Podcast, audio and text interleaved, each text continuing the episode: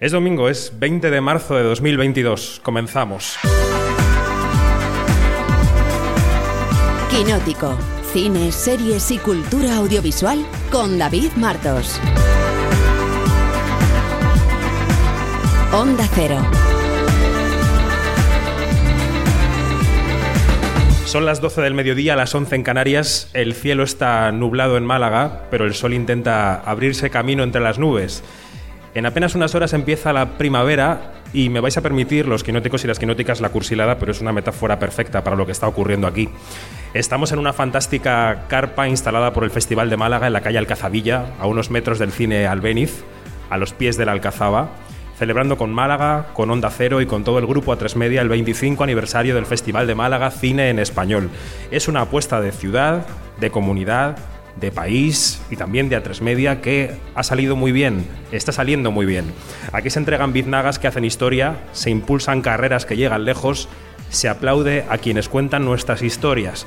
Hoy vamos a celebrar este cumpleaños con las caras que están pasando por Málaga este fin de semana inaugural de la 25 edición, que serán las caras, las historias que veréis en los cines y después en vuestra casa todo este año.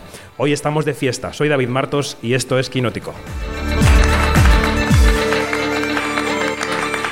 Quinótico. Onda Cero. Y no hay quinótico en Málaga sin Isabel Sánchez. ¿Qué tal? Buenas tardes. Hola David, ¿qué tal? Muy buenas tardes. ¿Esto es buenas tardes o buenos días? ¿Qué es? Tardes, ¿no? Son, han pasado ya las 12 del mediodía. Ya es Asiente hora- el público que sí, que ya, son hora- tardes. El público que acompaña en esta carpa, ya es hora de Bermú. Eh, no sé si ha tenido tiempo de tomar algún Bermú el director del festival, Juan Antonio Vigar. Buenas tardes. Eh, muy buenas tardes, David, Isabel, un placer. No, de momento no, y además tengo por norma eh, ni una gota de alcohol durante el festival, porque si no eh, se complica luego el día a día y todo es muy difícil. Ya, ya está usted de servicio. para- estoy de servicio, efectivamente. No se bebe de servicio, lo dejaremos para el último día y si queréis brindamos juntos por el éxito del festival. Nos encantaría tener también cinco minutos libres, eh, Juan Antonio. Eh, eh, esta carpa en la que estamos es ya el primer símbolo que, que reconocemos en este programa de lo especial que es el 25 aniversario. Están pasando por aquí muchos compañeros de medios de comunicación, también Onda Cero, también a Tres Media, porque es un año singularmente especial y además este 25 aniversario coincide con la salida de la pandemia. Yo creo que son dos eh, factores que impulsan eh, la alegría del reencuentro. Sí, yo creo que la palabra que has utilizado, David, es absolutamente reveladora, alegría. Es lo que estamos viendo y todo el mundo me transmite. El hecho de que el eh, Festival de Málaga apostara por la presencialidad, incluso en tiempos de pandemia, fue una demostración de que queríamos seguir cerca de los ciudadanos y de los invitados. Pero bueno, este año ya, aunque las medidas de que todavía eh, existen en materia de, de sanidad hay que respetarlas porque están ahí para protegernos, ya la, la distancia que antes nos separaba, ahora ya es una distancia que nos va uniendo. Eh, yo le suelo decir a mi equipo que la cercanía es ya nuestra distancia social. Eh, exacto. Y, y- y lo estamos viviendo aquí. Es una edición muy luminosa en todos los sentidos. Independientemente de lo climatológico, hay felicidad, hay esa sensación del reencuentro, de volver a estar todos juntos formando una gran familia. Y estamos pasando unos días en, el que el presente es, es muy, muy eh, edificante, pero la sensación de que el futuro a muy corto plazo ya va a ser todavía mejor es algo que nos permite hablar de una edición muy fronteriza entre un tiempo oscuro y un tiempo luminoso. Quizá. Una edición, la número 25, Juan Antonio, que comenzaba con una gala inaugural en el Palacio de los Deportes José María Martín Carpena. 2.400 personas viviéndola allí en directo. Nos hicisteis bailar a todos con Camela. Claro. Qué divertido. Sensaciones. Con cañón de confeti incluido, que a mí eso me encantó. Bueno, eh, yo he venido diciendo reiteradamente que esta tenía que ser una edición celebrativa, celebrativa de la vida. Y esta gala, eh, hablaba con un compañero vuestro de los medios de comunicación y me decía, eh, entiendo por qué has hecho la gala de esta manera. Teníamos ahí a, mil personas de más de 100 colectivos que, que están en materia de inclusión trabajando todos los días gracias al proyecto que tiene no- uno de nuestros patrocinadores, Fundación La Caixa. Y ese público necesitaba una gala en la que vibrara, en la que se sintiera feliz, en la que todo fuera muy reconocible. Y por eso elegimos eh, pues una serie de ilustraciones musicales que, que todo el mundo conoce, de Manolo García, terminar con Camela, que fue a acabar como en coma alta, y luego lo que fue la gala, pues en definitiva también eh, era una demostración de lo mucho que estamos haciendo y de lo que el público podría vivir en materia de contenidos. Eh, bien, es lo que tú decías, estamos en una edición en la que todo nos habla de luminosidad y nos habla de ilusión y nos habla de vida. David, yo lo que quería era darle la enhorabuena por la transformación que hicieron del palacio y por esa fiesta, porque lo ha mencionado, personas y una gala inclusiva se veía la ilusión en muchas caras de esas personas que estaban viviendo la gala en directo, Juan Antonio. Eh, eh, fue nuestra mayor compensación y, y, esa recompensa que hace que un trabajo tan duro de logística y de inversión económica tuviera todo el sentido del mundo. Yo me alegro mucho y además la viví de una manera muy emotiva. Eh, Isabel, cuando entrábamos a la gala, me decía, ahí está mi palco, mi grada, ahí cubro yo los partidos de... Mm, y sabes que tú es que el Martín Carpena es tu casa, tu casa profesional durante todo el año.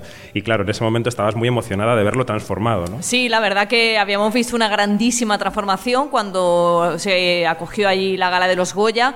No tenía mucho que ver, era otra transformación totalmente diferente, era como llevar el, eh, el escenario del Teatro Cervantes hasta, hasta ese otro escenario malagueño, como es el Palacio de los Deportes José María Martín Carpena, transformado totalmente, como estamos diciendo, pero también dando la oportunidad de demostrar que lo que se sabe hacer se puede hacer y allí se hizo a la perfección. Efectivamente. Bueno, esta mañana de domingo van a pasar por esta mesa eh, cineastas que están siendo protagonistas de este primer eh, fin de semana del, Festival de Málaga.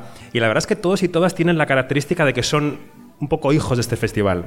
Dani Guzmán, ¿qué tal? Buenas tardes. Muy, muy, buenas tardes, ¿qué tal? ¿Te, ¿Te, sientes hijo de Málaga? Bueno, me siento además de lo que estabais hablando, la gala de inauguración me pareció elegante, brillante, maravillosa y, y no es una frase hecha porque lo primero que hice fue mandarle un mensaje a Juan Antonio. Es exacto, fue así, absolutamente. Uno de los primeros mensajes que recibí fue de mi querido amigo Dani, felicitándonos por la gala. Sí, porque me pareció sobria, me pareció que las, las actuaciones fueron maravillosas. Me, a mí hubo dos de ellas, aparte de Manolo y García, hubo que me hipnotizaron, que... Guitarrica de la Fuente fue espeluznante con la malagueña. Espectacular. Creo que me sentí súper orgulloso de ver esa inauguración, de ser partícipe y de ver el estilo y la línea por donde se está desarrollando este festival. Gracias a Juan Antonio, a Miguel Ángel, a todo el equipo, a Moy, a todo el equipo.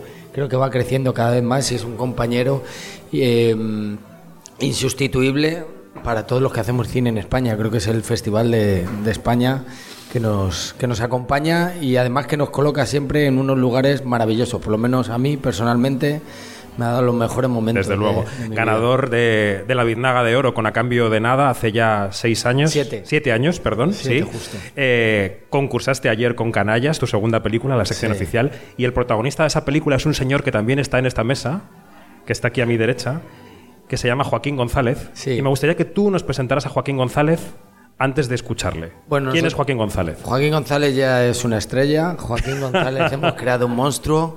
Joaquín González es alguien imprevisible que genera una comedia en todo lo que dice, en todo lo que hace. Y como dice Luis, ya hemos creado un juguete roto antes de empezar. Como dice Tosar, es un tipo que lo único que hace es eh, hacerte llorar de, de risa. Es un personaje único y es mi amigo desde los 13 años y es un material, bueno, es lo que te iba a decir, es un material insuperable, pero si quiero que alguna carrera también de algún director empiece un poquito en declive, que también cojan a Joaquín, ¿vale? Bueno, hay personajes, y luego hablaremos con alguna directora más, que, que están pasando por este festival, que serán personajes del año, pero desde luego uno de ellos es Joaquín. Joaquín, buenas tardes. Buenas tardes, Acércate un poquito al micro, porfa, que si no, no te vamos a poder escuchar bien. ¿Cómo estás viviendo este fin de semana de puesta de largo de canallas en Málaga? Pues la verdad que ha sido algo para mí increíble, ¿no? Ha sido muy bonito, muy cansado, muchas entrevistas. Eh, ahora es como un sueño esto, ¿no? Y después de verme yo en la, en la- en la gran pantalla, me, me costó un poquito, no lo asimilaba. La gente que- me dice que lo he hecho muy bien, pero yo no creo que lo he hecho bien, no me veo, no me veo bien, No, no, me, me veo raro. ¿Preferible la promoción que hay ahora o preferible grabar y esos días de rodaje con, con Dani? Buah, que fue horrible con Dani. no nunca más en mi vida, fue horrible. Me pegó, me pegó dos veces y todo. ¿Cómo que te pegó? Me pegó, me pegó. Sí, porque es un método que tengo yo de dirección actoral, que cuando no hacen lo que Método quiero, Pavlov. El método Pavlov o Guzmanovich, lo que hago es eh, le golpeo, sobre todo a Joaquín. Entonces, a Joaquín le, le- le funciona ese método, sobre todo cuando no ha estudiado, porque luego me hace tirar mucho material, ¿vale? Y luego parece que, es que yo soy perfeccionista.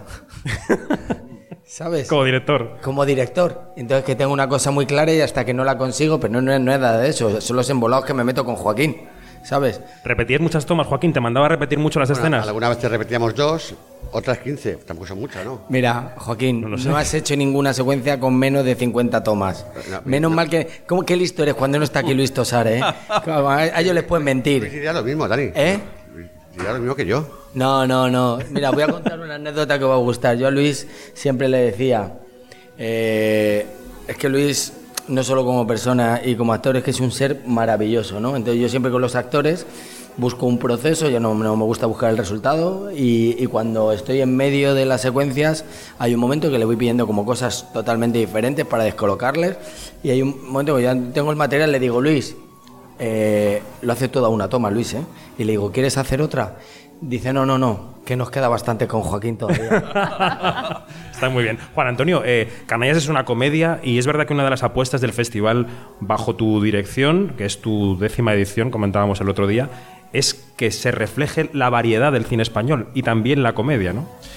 Pero creo que es algo lógico. Eh, nosotros, eh, es una frase que acuñé hace tiempo, que ya os he dicho en otras ocasiones, nuestra singularidad es la generalidad. Es decir, nosotros queremos ser útiles a un sector, pero a todo el sector, no a una parte de él. Y por lo tanto, desde ese planteamiento, nuestro objetivo es convertirnos en la foto fija de todo lo mucho y bueno que se hace en el cine español, ya sea drama, comedia, formatos eh, más observacionales o, o- o más convencionales, directores de más trayectoria con otros más emergentes, miradas más vocacionales y formatos de producción más alternativos. Todo tiene cabida en Málaga y somos, en ese sentido, el único festival grande, creo yo, importante, que le da esa eh, cabida a todo, a todo lo que se hace en el cine español. Decimos que somos la casa común de ese cine español porque todos son bien recibidos. Y a mí me parece extraordinario que podamos tener, eh, en este caso, Canallas, porque es, además de todo eso, te diré que Canallas es una película muy singular, que no tiene comparación Totalmente, con ninguna otra. totalmente. Y eso es un mérito de mi querido Dani. Afrontar proyectos tan personales como excepcionales. Y bueno, ayer la acogida que tuvo en el Teatro Cervantes fue magnífica. El público se reía abiertamente eh, con Joaquín, no de Joaquín, sino con Joaquín. Y yo especialmente cuando intentabas hablar en búlgaro. Creo que eso fue Esa un parte es muy sí. brillantísimo. Tu búlgaro es excepcional. Bueno, dice que le sale una mezcla entre andaluz y cubano, mejor Bueno, mexicano. desde luego, menos búlgaro de todo. Lisa, Juan Antonio, eh, a mí me encanta el símil que haces con esa foto fija de- del cine en español. Somos buenos haciendo fotos porque vemos el recorrido que ha tenido después Dani Guzmán. Hay aquí también alguna directora con muchísimo recorrido. Enseguida Luego la hablaremos mesa. con, con ella.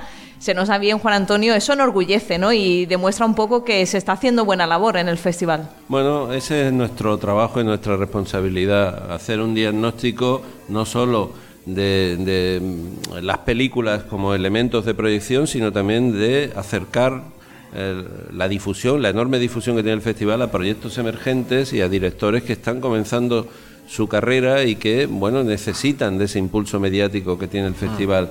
Y eso nos ha permitido y este año lo veo de una manera especial, tú utilizabas la palabra familia. Yo, yo este año encuentro a muchos directores que ya pasaron y directoras que pasaron por aquí y que se han convertido en nuestra familia más cercana y son los directores que en este momento están eh, llevando, eh, digamos, pilotando el avance y el desarrollo del cine español. Y Dani es un ejemplo claro de eso, también está Carla Simón que viene con un oso de oro de Berlín, que no es un premio, es un premiazo. qué gala emocionante anoche, ahora lo comentaremos. Qué gala Ahí- emocionante. Ahí está ahora Carla, a la que no paro de felicitar siempre porque se lo merece. todo, se merece todo porque tiene un talento extraordinario y una mirada como directora fuera de lo común. O está Juan Miguel del Castillo, o si me apuras en el ámbito más internacional, Beatriz Sánchez, que ya estuvo aquí con su anterior película, o Natural Arpayú, la directora argentina. Hay una familia ya del Festival de Málaga, eso nos enorgullece básicamente porque vemos como ellos progresan y obtienen premios y, tienen una carrera cada vez más consolidada y bueno, humildemente nuestro corazoncito nos remonta a ese primer día que llegaron, a ese primer momento en el que con toda la ilusión trajeron sus películas confiando en nosotros y mm. nosotros fuimos capaces de ayudarles. Esa es nuestra principal tarea, ser útil al, al sector audiovisual español y a las personas que lo forman y que están llamadas a ser protagonistas de su tiempo. Efectivamente. Vamos a ir despidiendo ya esta primera mesa del programa especial de Quinótico desde, desde la calle Alcazabilla, en Málaga. Pero Joaquín, te quería preguntar, eh, ¿cómo fue la llamada de Dani? A Dani tú lo conoces hace muchos años. Muchos, muchos. Sois, sois colegas, puedo decir, sois amigos. Muy amigos. ¿Cómo fue esa primera llamada de, oye, quiero hacer una película contigo, barra sobre ti, pero no eres tú? Eh, ¿Cómo fue aquello? Eso empezó justamente según salimos de aquí, de Málaga, en el tren. Según íbamos para Madrid, salió, salió el tema. Pero con a cambio de nada. Nada más terminar aquí a cambio de nada. Había sufrido mucho, habían sido como 10 años habiendo dejado todo y necesitaba una comedia para divertirme, necesitaba hacer reír al público, necesitaba disfrutar del proceso de trabajo y dije, con todas las experiencias que hemos vivido, con todo... el sentido del humor ha sido parte de nuestra vida. O sea, nosotros ya no sabemos ni qué es verdad, ni qué es mentira, ni cuando estamos de broma, ni cuando no, qué es parte de la realidad y qué es parte de la ficción y dije, ¿por qué no vamos a disfrutar de una vez por todas haciendo lo que más nos gusta? ¿Por qué no hacemos una historia sobre las experiencias que hemos tenido y esa forma de ver la vida que estamos, que somos anacrónicos, que parecemos niños pequeños, ¿sabes? Y, Joaquín me dijo, eh, tú me dijiste muchas veces que no, ¿verdad? Muchas, muchas. Mira, estuvo todo el día diciéndome que sí. Ha pasado lo que ha pasado. pero, vamos a ver, no acabas de contarlo. ¿Qué ha pasado, Joaquín? ¿Qué ha pasado? Pues yo, a ver, yo soy una persona que hablo más rápido que pienso. ¿Cómo? Échate más para adelante. Soy una persona que hablo mucho, muy rápido, así, hablo y no pienso. Entonces yo suelto la frase y no la he pensado. Entonces con el guion me pasaba lo mismo. Soltaba el, guion y no lo pensaba. Entonces pasaba lo que pasaba. ¿Pero llegó a leer el guion, Dani? ¿Eh? ¿Llegó a leer el guion o no? ¿Cómo que lo llegó a leer? Pero, pero Joaquín, ¿tú piensas más rápido que hablas o hablas más rápido que piensas? Eso es importante. ¿Cómo? Eh... ¿Tú piensas más rápido que hablas o hablas más rápido que piensas? Hablo más rápido que, pienso. Vale. Entonces imagínate cuando Joaquín, que tiene algo auténtico y único, eh, cuando Joaquín está presionado porque no ha estudiado, porque él dice que ha estudiado, pero como yo digo que, ahora mismo podemos volar todos, imagínate que él se comía los artículos, los determinantes y los verbos, no le daba acción. O sea, no me vale ni para los ADRs, si no me vale ni para doblarle, porque no había tiempo para doblar. ¿Eso es lo que pasa? que todo esto que hace, el trabajo que te da, que es por cinco, el trabajo, el sacrificio, todo, al final es por cinco la risa que genera. Es un tipo que genera siempre comedia. Y es tan difícil tener un tipo así, ¿sabes? En el cine. Que al final se va a convertir en lo que digo, un juguete roto. Es, un, es el gran personaje del año, yo creo, del cine español, junto a algún otro que ahora veremos y dará mucho que hablar. El 1 de abril, ¿no? En los cines. El 1 de abril, sí. Canallas en los cines. Joaquín González, muchas gracias. un placer conocerte. Dani Guzmán, amigo, un abrazo. Muchísimas gracias. Gracias. y Juan Antonio Vigar, gracias como siempre por todo. No, gracias a vosotros siempre, siempre. Un aplauso para la primera mesa de Quinótico en este programa especial. Gracias. Gracias. Mientras esperamos a los siguientes invitados, que está por aquí Dani Mantilla, está por aquí Carla Simón, que se van sentando, Isa, a tres media en este festival lo está dando todo. Eh, ¿Qué películas trae a Media? ¿Qué le podemos contar a nuestros oyentes de, lo que traemos de bueno a este Festival de Málaga? Nos ha traído el test Dani de la Orden con ese dilema que llevamos preguntándoselo a muchos de los invitados que a lo largo de estos días está pasando por nuestras entrevistas, David. Aquello de quedarte con 100.000 euros ahora, optar por tener un millón de euros dentro de 10 años. Tú y yo todavía no lo tenemos muy claro y Dani de la Orden se lo está preguntando a todo el público malagueño con ese el test, esa película de A3 Media que entra en la sección oficial a concurso de este festival de Málaga. Como siempre, Málaga, más allá de las películas que se pueden ver y se pueden disfrutar de ellas en el Teatro Cervantes, también da la opción de presentar proyectos, de traer otro tipo de películas, incluso de traer cintas que forman parte de la sección oficial no competitiva. En este caso, ¿Tú eras de los que veías esos sketches tan divertidos en la tele, esos cámara café, como se denominaban en ese Ah, en mi- momento? En mi casa se veía antes de cenar cámara café, pues se veía el sketch, se veía lo que tocaba cada día, sí, el episodio. Pues Camera Café, la película, viene también aquí hasta Málaga, está dirigida por Ernesto Sevilla y cuenta con gran parte del reparto de aquellos de aquellas eh, sketches televisivos que tanto nos hicieron reír. Arturo Valls y todo ese equipazo que protagoniza esta película, que está fuera de concurso, pero que también se puede ver aquí en Málaga y tiene aquí en Málaga su estreno. Tiempo para las series, porque esta tarde va a ser el turno para que veamos alguno de los mm, capítulos que se pueden ver en A3 Media Player y que forman parte de la serie Heridas, con María León, con Adriana Ugarte. Tiempo aquí también esta tarde para disfrutar de las series de televisión. O sea, Cámara Café, que además llega este viernes 25 de marzo a los cines. En unas semanas veremos el test y Heridas en A3 Player Premium es la oferta de A3 Media. Dani Martínez Mantilla, compañero de series y más, ¿cómo estás? Bien, eh, contento de estar en Málaga por primera vez porque nunca había venido al festival ni a la ciudad. Y te estrenas en un bolo de Quinótico. Esto es entrar por la puerta grande. Así es, ¿por qué elegir? Enseguida te pregunto por lo que estás viendo, lo que estás bicheando, qué te está pareciendo, pero tenemos que saludar a eh, una directora que anoche conseguía arrancar varios aplausos en la gala de su película solamente con que apareciera algo en la pantalla. ¡Oso de oro! ¡Aplauso! ¡Carla! ¡Aplauso! Un personaje. Carla Simón, ¿qué tal? Buenas tardes. Hola, buenas tardes. ¿Cómo estás? Pues muy contenta, así como un- con un poco de resaca emocional después del estreno de ayer. Es que fue muy emocionante. Sí. Fue una película eh, que yo creo que impregnó de olor a melocotones toda la sala del Teatro Cervantes y que viene arropada por un premio eh, histórico. O sea, ¿en qué momento has somatizado que has hecho historia? Eh, no sé, o sea, hacer historia es como algo muy, muy grande, ¿no? O sea, yo creo que... O sea, me siento muy feliz porque, porque siento que este premio ha hecho feliz a mucha gente y sobre todo a nuestra cinematografía, ¿no? Y lo que siento es que, que no va a ser un caso aislado. Yo siento que estamos en un momento como que va a ser un gran año este por todas las pelis que van a venir y que, y que ya están llegando ahora en el Festival de Málaga, pero también que vendrán en un futuro. Y...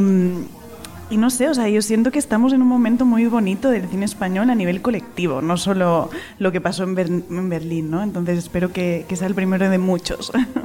Carla, lo que pasó en Berlín, Oso de Oro para esa película y ya estaba en el cartel de Málaga, ya sabía Málaga que íbamos a ver aquí ese segundo trabajo de Carla Simón y optáis entre el festival, imagino que también tus productores, por decidir que la peli venga, pero que sea fuera de concurso, ¿no? Un poco por, por el bien de todos, ¿no?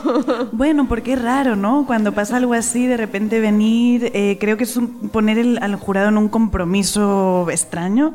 Y luego que pienso que el Festival de Málaga es un sitio donde eh, es como un muy buen sitio para las pelis españolas, para salir de aquí muy reforzadas y que luego tengan buenos estrenos en, en- en sala. Y nosotros ya salimos muy reforzados de Berlín, entonces tiene sentido que este espacio ahora sea para otra película ¿no? que, que pueda ganar el festival y, y estamos igualmente muy felices de estar aquí. Nos eh, contaban los compañeros que ya han podido entrevistar a Carla antes, porque según hemos ido viendo la película Alcarrás, hemos ido charlando con Carla, que el casting de esta película fue un proceso, voy a decir extenuante, tú me corregirás, de recorrerse fiestas de pueblos entrevistando a miles de personas. ¿Cómo encontraste a esta familia Solé que no son familia entre sí? Bueno, pues con mucho tiempo y por suerte hicimos el casting antes de la pandemia, porque era eso, íbamos a las fiestas de los pueblos, mirábamos a la gente, o sea, había mucha gente junta, sin mascarilla, lo que pasaba antes, ¿no?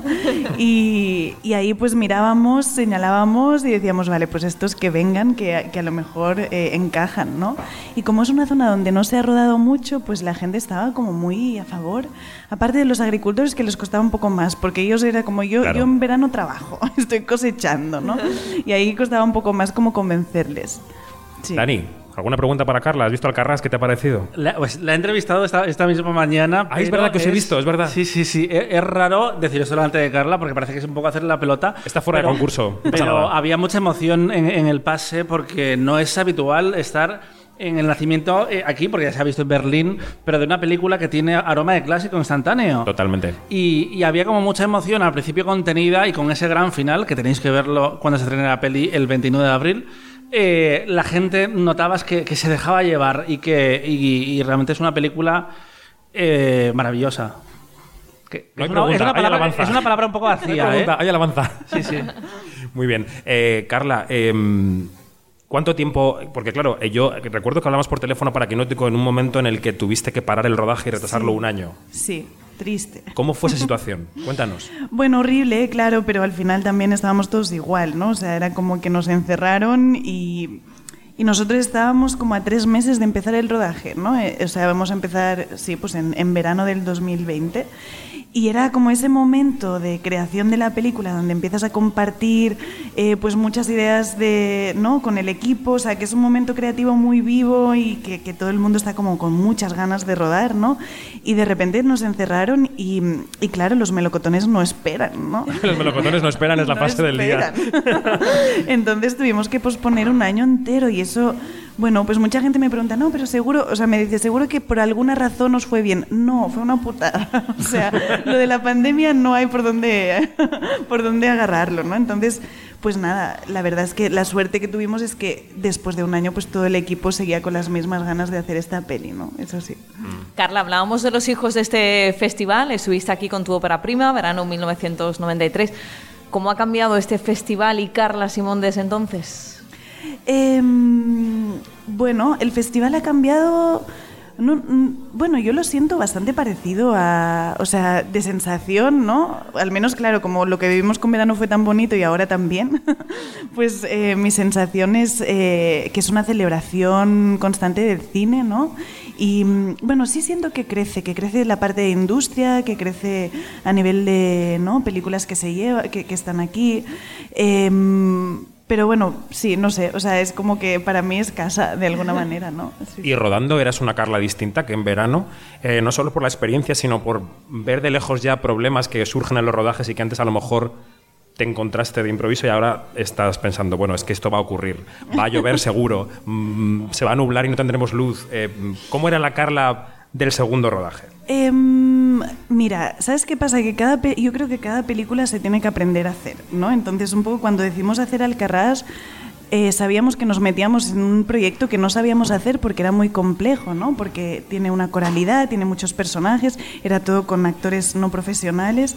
Entonces, em, la experiencia sirve, yo creo, como, como director, evidentemente, pero si tú te pones retos, eh, hay que estar siempre muy despierto porque hay cosas que no sabías hacerlas antes, ¿no? Entonces, Claro. eso es lo que pasó un poco con este proyecto que yo a ratos pensaba, ¿en qué momento nos hemos metido en este berenjenal, ¿no? De 12 personas en escena en una habitación pequeña, eh, no son actores. mm, pues ahí la experiencia de verano, bueno, me servía para los niños, pero no mucho más, ¿no?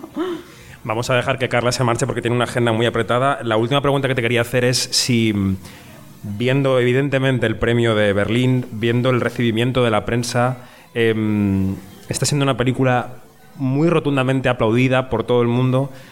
Cuando estabas rodándola, cuando estabas haciéndola, ¿Eras consciente de lo que estaba surgiendo? Es decir, yo sé que tú eres el- lo contrario al ego, eres si la modestia tuviera piernas sería Carla Simón, pero ¿intuías que ahí estaba ocurriendo algo que no es habitual en ese rodaje?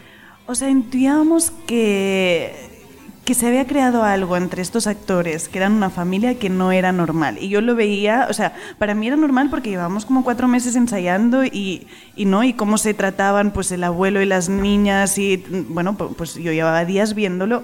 Pero a través de los ojos del equipo me daba cuenta que no era normal, ¿no? Que todo el equipo estaba como, pero qué, pero son familia, no, en serio, pero cómo lo, ¿qué habéis hecho, no?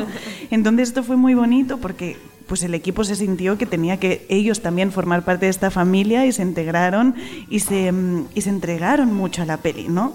Entonces todos, yo creo que todos sentíamos que estábamos haciendo algo especial, pero que costaba, ¿no? Que era muy difícil. Entonces eso también te mantiene con cierta tensión, o sea, no fue un rodaje así como Facilito. fácil, no. No lo fue. No. Pues em, Carla Simón, directora de Alcarras, que continúa aquí su carrera, que yo creo que será larga. Muchísimas gracias. A vosotros. Y seguimos viéndonos en el camino, en algún sitio, seguro, en alguna Claro. entrevista más. Sí, encantadísima. Un aplauso para Carla Simón, por favor. Gracias. Un aplauso, gracias Carla, gracias. Enseguida vendrá Beatriz Sánchez, la directora de, de Gigantes, pero mientras aprovecho para tirar de nuestro sabio Dani Martínez Mantilla. Eh, ¿Qué estás viendo? ¿Qué te está gustando? ¿A qué huele el festival? ¿Cómo estás viendo la sección oficial? Huele a, a mucha entrevista, mucho trasiego, mucho, mucho trabajo y... O sea, lo que parece Cannes esto. Puedes confirmar que parece el, Festival de Cannes. español ahora mismo. Eh, sobre todo la primera vez que le, que le hincas al diente a, a Málaga al festival y te acostumbras a sus ritmos, a sus localizaciones. Y mm, lo que más me ha gustado también eh, es la película de Cinco Lobitos. Que, Sí, ¿eh? que yo creo que puede dar mucho que hablar durante los próximos días y en el palmarés del festival. Bueno, ya sabéis, eh, los quinóticos y las quinóticas, que aquí se entrega una biznaga de oro a una película española y una biznaga a una película latinoamericana. Y tenemos ya sentada aquí a la mezcla perfecta de ambos mundos. Exacto. Beatriz Sánchez, ¿qué tal? Buenos días. Buenas tardes. Buenas tardes, ¿cómo, ¿Cómo estáis? estás? Muy bien, muy contenta de estar aquí en Málaga, eh, repitiendo también como Carla. Efectivamente. Eh, y nada, muy, muy feliz, y igual que ella lo siento como casa. Y nada, emocionada, contenta. Es la directora de la película De Gigantes, que también compite en la sección oficial, que pudimos ver ayer por la tarde, Isa. Y yo no sé si tú la definirías como yo, pero yo creo que es una road movie femenina eh, con momentos tiernos y punkis. Yo creo que es una mezcla de momentos tiernos y punkis, diría Sí, yo. Exacto. Y que también va a dar mucho que hablar, ¿eh? Muchas gracias, muchas gracias. Sí, yo creo que es tierna y punky, es un poco como yo, así me definiría, tierna y punky. Y, y sí, tiene, respira un poquito de western femenino, es una película muy femenina, es un coming of age inesperado, con un final inesperado, eh, que creo que, que van a poder disfrutar todos. ¿De dónde surgió la idea de, contar esta historia que sucede, es fronteriza entre Estados Unidos y México? Em, ¿Por qué querías contar la historia de una mujer de 35, me parece, y de una chica que sale de la adolescencia que viajan juntas hacia Baja, como dicen ellas? Baja. Eh, bueno, en primer lugar el, paisaje del desierto me interesaba muchísimo. El desierto es como mítico desde Jesucristo. Hay muchos directores que lo han utilizado como Pasolini, ¿no? Tiene como este, este viaje interno a través del desierto que a mí me parecía como el paisaje perfecto. Y después eh, estos personajes quería que fueran completamente dispares, ¿no? Y como dos personas completamente dispares se pueden ver unidas a través de, de las heridas que cada una de ellas comparte. Isa. Eh, Beatriz, vuelves a optar por traer la película a Málaga. Tú ya sabes muy bien lo que es ganar aquí y cinco biznagas se llevó tu anterior... Cuatro, cuatro, pero está bien. Le, da- le damos una más porque nos Una gustó más, mucho, todos están más. muertos, nos encantó. Entre ellas premio especial del jurado, yo creo, y Biznaga de plata para Elena, ¿no? Elena Naya. Sí. Exacto. Y el premio del jurado joven y mejor banda sonora, que es un premio también muy Oh, es importante. verdad. Beatriz, ¿por qué Málaga de nuevo? Bueno, porque la verdad tenía muchas ganas de estrenar esta película en España.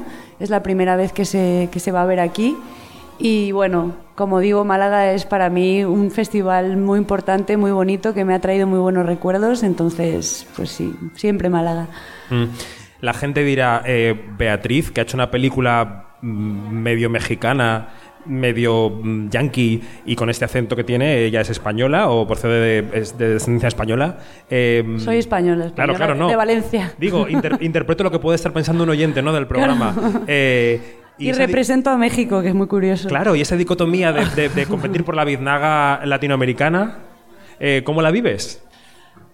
Pues es una sensación muy, muy extraña, ¿no? Pero, pero muy bonita también porque yo soy una persona un poco como que si- si- siempre la otra película también tenía como eh, mucha influencia mexicana siendo una película española. Esta es una película medio americana, medio mexicana dirigida por una española. Y, siempre me gustan como esas mezclas eh, interesantes, ¿no? De culturas. Efectivamente. Eh, Dani, este festival, y ahora enseguida se va a sentar otra invitada en la mesa, es un festival que ha apostado, tiene una línea clara de apuesta por óperas primas, óperas primas de mujeres en muchos casos.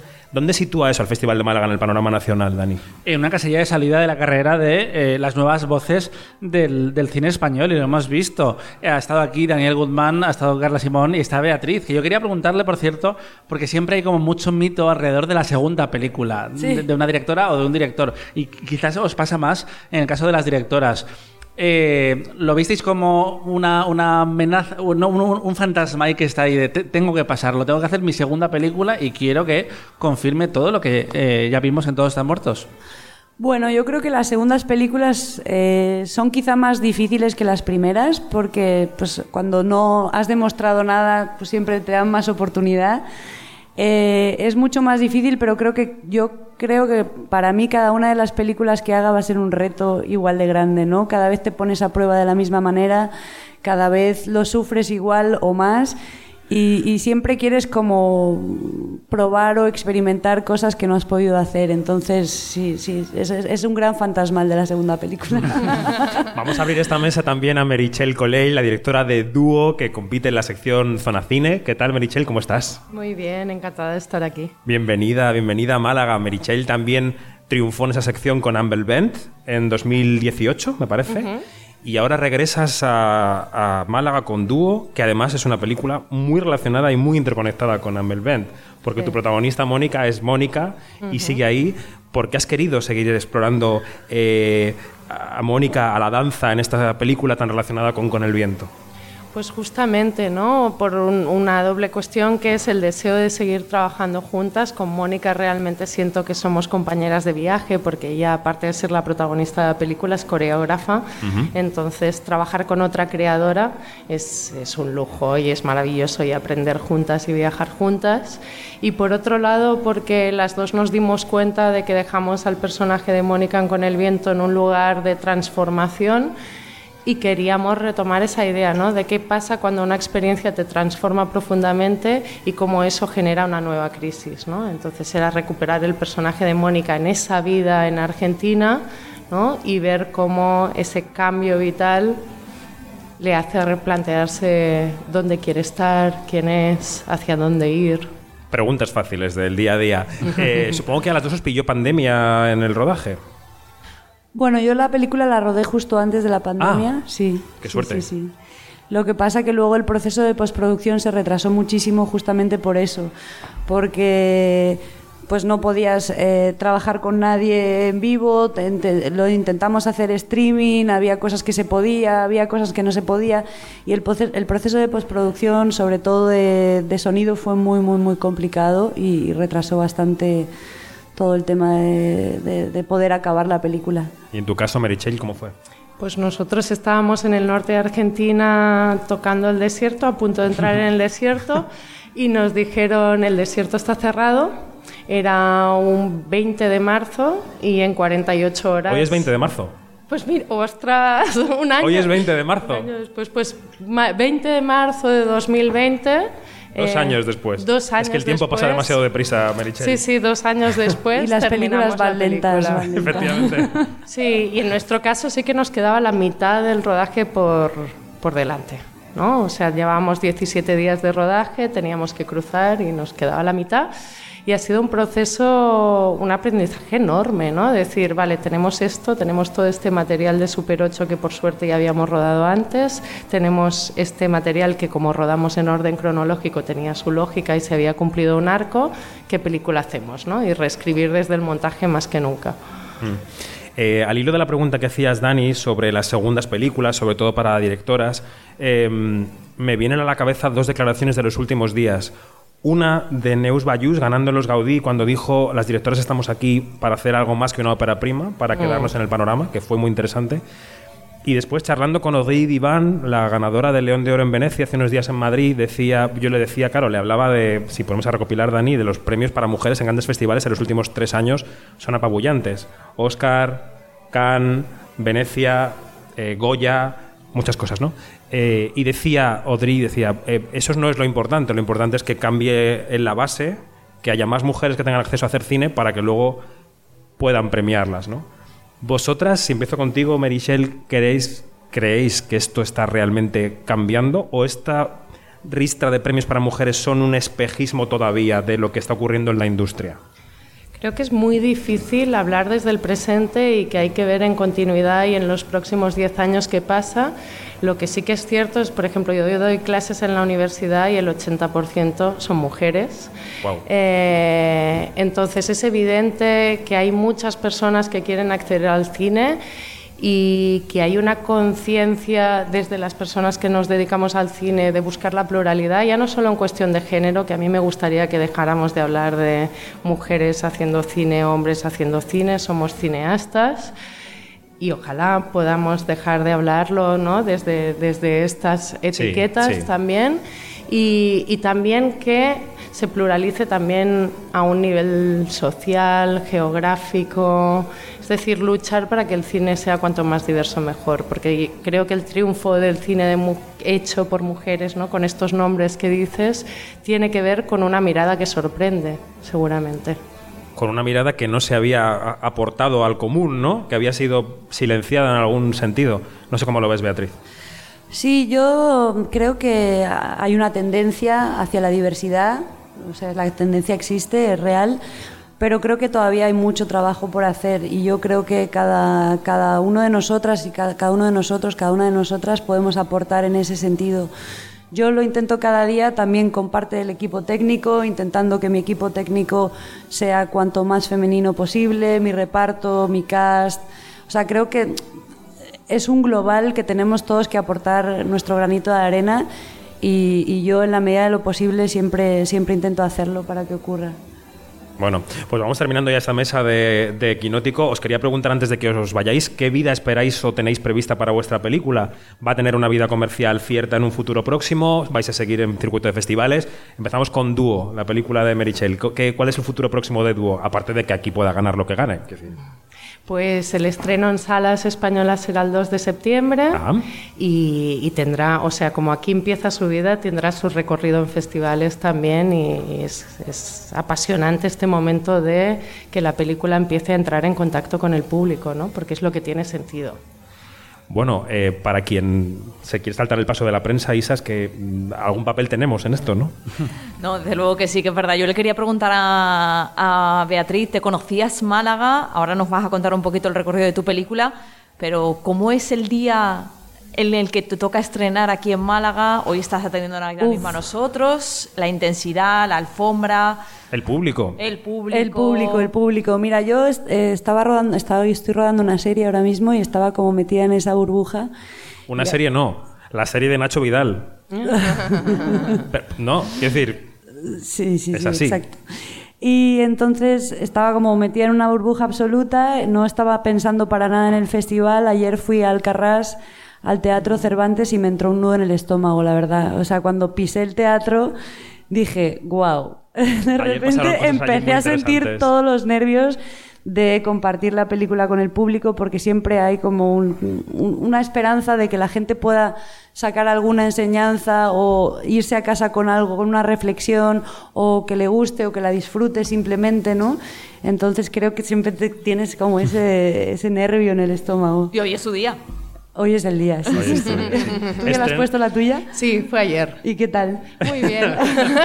¿cómo te fue? ¿Algún consejo? Eh, bueno, siempre hay ese- esos miedos y sí, esos nervios, pero es que al final a mí lo que me parece muy bonito es lo que la gente aporta a la película. No es lo que la película aporta a la gente, sino cómo, cómo crece una película cuando empiezas a compartir las miradas, ¿no? Porque el cine al final tiene sentido porque se pluraliza un punto de vista, ¿no? Totalmente. A veces nos hacen conceptualizar muchísimo las, las películas y, y yo estoy totalmente de acuerdo con ella que cada uno acaba construyendo su propia película y eso es lo más interesante de todo. Pero ahí está la frontera del cine entre lo comercial y lo autoral, ¿no? Porque en cierto modo hay que hacerle llegar la película a la gente para que quiera comprar una entrada. Entonces hay que dar una línea de, de qué es lo que tiene que esperar de la película en algún sentido. Sí. Es complicada la frontera. Ahí estamos. ¿Fecha de estreno para De Gigantes tenemos? En España no, la verdad. Eh, entonces estamos también aprovechando esta plataforma para... Distribuidores. Distribuidores, Vengan a De Gigantes. exactamente. Efectivamente. Pues muchas gracias, Beatriz Sánchez, directora de De Gigantes, y Merichel Colel, directora de Dúo. Gracias por venir. Gracias. Gracias. Bueno, pues han pasado por aquí voces del festival, voces del fin de semana. Lo que ocurre es que Quinótico es un programa que se ocupa de la actualidad cinematográfica y tengo a Dani Mantilla, que es un experto en la carrera de premios, y esta madrugada los productores de Estados Unidos le han dado un premio a la película Coda. ¿Va a dar la sorpresa Apple TV Plus en los Oscar, Dani Mantilla? Ya sería menos sorpresa, pero lo más comentable sobre todo es que estábamos hablando de la situación de la mujer en la industria y estamos en una carrera al Oscar donde las dos favoritas son películas dirigidas por mujeres y no se está hablando de eso, que debería ser el objetivo. Se habla de las Que- plataformas, pero no de las mujeres, Claro, que se deje eh, de mm, tratar como algo especial, sino que ya por fin las mujeres tengan las mismas posibilidades en la industria. No estamos ahí todavía, sigue habiendo muchas menos directoras, muchas menos películas nominadas dirija- dirigidas por mujeres, pero nos estamos acercando. Y sería irónico la verdad, un giro del destino bastante comentable que Apple TV le ganará la carrera del, eh, del streaming a Netflix. Lo que pasa es que sería segundo año consecutivo que ganaría una directora y también segundo año consecutivo en el que ganaría una película sobre la América un poco olvidada, ¿no? En cierto sentido, Coda también va a una comunidad pequeña. Quiero decir que está la cosa de la familia de sordos, que es una cosa social, pero que, que se sigue mirando a América un poco al espejo. Y sobre todo la clase trabajadora, que es algo que históricamente no ha aparecido eh, demasiado en el cine de Hollywood, porque no es precisamente la industria que tenga una conciencia de clase mm, más pronunciada. Pero también me llama la atención que se está hablando muy poco en Hollywood del hecho de que es una adaptación de una película francesa, como es La familia Belier, que nosotros vimos Totalmente. aquí hace unos cuantos años, y que Sean Heder, la directora, ha sido muy inteligente porque ha cogido como las, los momentos dramáticamente más potentes de Coda y a- de, de la familia Belier y al mismo tiempo le ha dado la sensibilidad de feel good que manejan mucho mejor en, en Estados Unidos que en Francia. O sea, que ves que gana Coda, digamos. Eh, vamos dirigidos a eso, sobre todo porque es una película que apela más al corazón y no te creas tú que los votantes de la, de la academia, a pesar de que son gente de la industria, pues se paran a pensar, ¿qué película se va a hablar de, tendría que dentro de ganar, 10 claro, años? no, no, efectivamente. son más emocionales y ahora mismo la pasión está concentrada ahí. Yo pensaba que iba a ganar El Poder del Perro porque, claro, la peli de Apple llega con tres nominaciones. ¿Quién va a votar exactamente a esa película si solo tiene nominación es que de puede ganar película, las tres, ¿no? guion y actor secundario? Necesita ganar las tres, diría, para llevarse Bueno, Troy Kotsur, el actor secundario, lo va a ganar casi seguro. Sí. El guion adaptado lo puede ganar y la película la puede ganar. Sí, sí, sí, sí. Luego está El Poder del Perro, que tiene 12 nominaciones y que a este paso, pues igual acaba como eh, El Graduado, que creo que es la última película que ganó solo Mejor Dirección, porque ya en Campion no puede perder.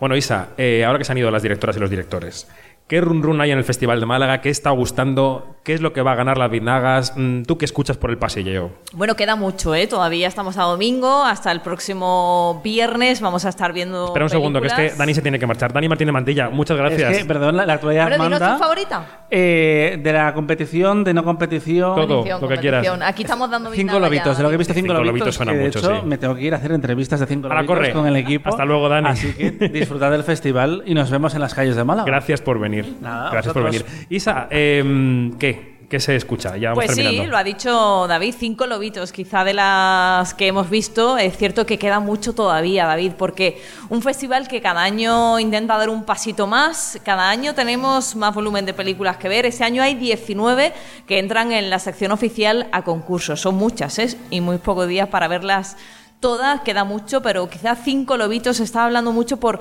un poco la línea que está siguiendo este festival, sobre todo a lo largo de los últimos años. Hemos tenido aquí algunos de esos hijos que tiene este festival y gusta mucho la ópera prima, gusta mucho la, la forma que tiene de ver la mujer la, la actualidad y A creo que Azúa, sí. Cinco Lobitos cumple mucho con todos esos requisitos que, gusta mucho aquí en Málaga. También está gustando mucho La Cima, película que pasa hoy en el festival, una película de Ivonne Cormenzana sobre escalada con Javier Rey y con Patricia López Arnaiz, que estarán esta tarde en Radio Estadio con nosotros, así que emplazamos a todo el mundo a que escuche Radio Estadio. Eh, bueno, pues Isa, vamos terminando este programa especial. Tendremos otro quinótico el jueves, como siempre, nos faltaremos a la cita semanal del programa y seguiremos haciendo entrevistas como, como todos los días en, en Más de Uno, en Julia en la Onda, en Por fin no es lunes, en Radio Estadio, salpicando toda la programación de Onda Cero, también la programación de Onda Cero Málaga de cine, porque el Festival de Málaga Cine en Español celebra su 25 aniversario. Isa, muchas gracias. Un beso, David, y aquí Seguimos. siempre eres bienvenido, Málaga. Ay, ya lo sé, gracias, gracias.